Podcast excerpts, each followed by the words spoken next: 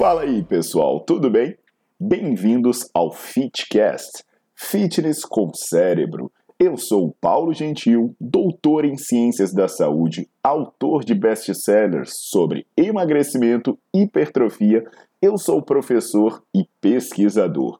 Este canal foi feito especialmente para quem gosta de cuidar do corpo, mas não descuida da inteligência. Aqui a verdade é dita com evidências científicas, doa a quem doer. Não esqueçam de seguir o canal e divulgar. E também eu convido vocês para olhar os links na descrição do canal para ver as minhas aulas, meus livros e também me buscar nas redes sociais.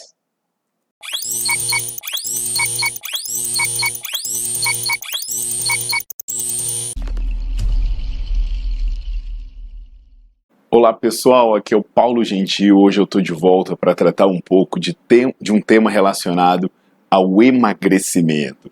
Mas antes de começar, já lembra de dar o like aí, de seguir o canal e mais importante ainda, começa a avisar os seus amigos, começa a avisar o pessoal conhecido que muita gente precisa saber de informação séria e cientificamente embasada na área de saúde. O que acontece, pessoal, é que certamente quando se fala de emagrecimento, você já ouviu falar que quem precisa emagrecer deve se exercitar na tal da zona de queima de gordura. Isso se baseia na sugestão de que existe uma intensidade na qual há o máximo de queima de gordura por minuto durante o exercício. É o que se chama de Fat Max.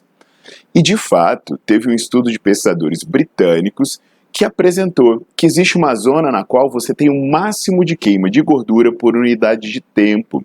E ele fala que isso estaria entre 60% e 70% da frequência cardíaca máxima.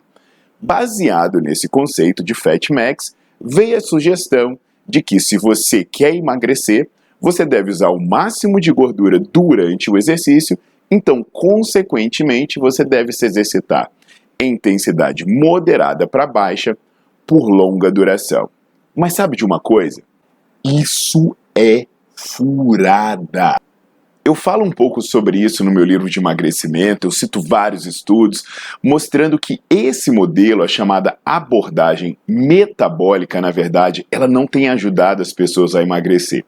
Por exemplo, tem um estudo do TEN de 2016 que eles colocaram adolescentes para se exercitar no Fat Max uma hora por dia cinco vezes por semana. E sabe o que, aconteceu? Em pessoas obesas, a perda de peso ficava na casa de míseros um quilo. E em pessoas com peso normal não mudava nada. Tem um estudo anterior a esse de pesquisadores holandeses que colocaram pessoas obesas para se exercitar em intensidade moderada para baixa e não encontraram nenhum emagrecimento. Tem diversos estudos que comparam se exercitar na zona de queima de gordura, se exercitar fora da zona de queima de gordura, em intensidades mais altas e mais baixas, e eles verificam que não há vantagem em se exercitar dentro da zona de queima de gordura. E aí você se pergunta, por que isso acontece? Bem, isso acontece porque você, quando pensa no Fat Max, no modelo metabólico, você só está considerando o que acontece na hora do exercício.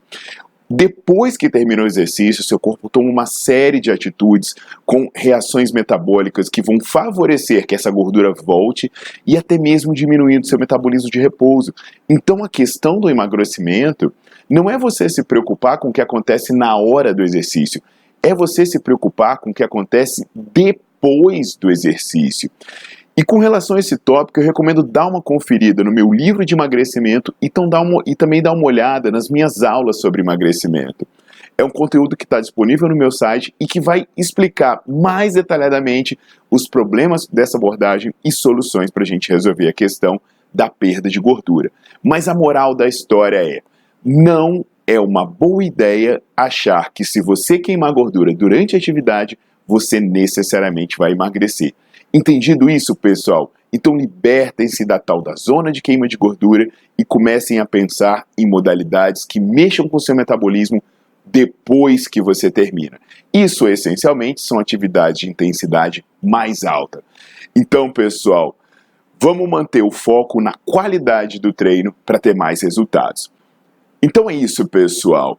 Não esquece de dar um like no vídeo, não esquece de botar para seguir o meu canal e dar uma visitada na minha página para ver os meus livros, ver as minhas aulas e os artigos que eu já publiquei em diversas áreas. Aguardo vocês na próxima.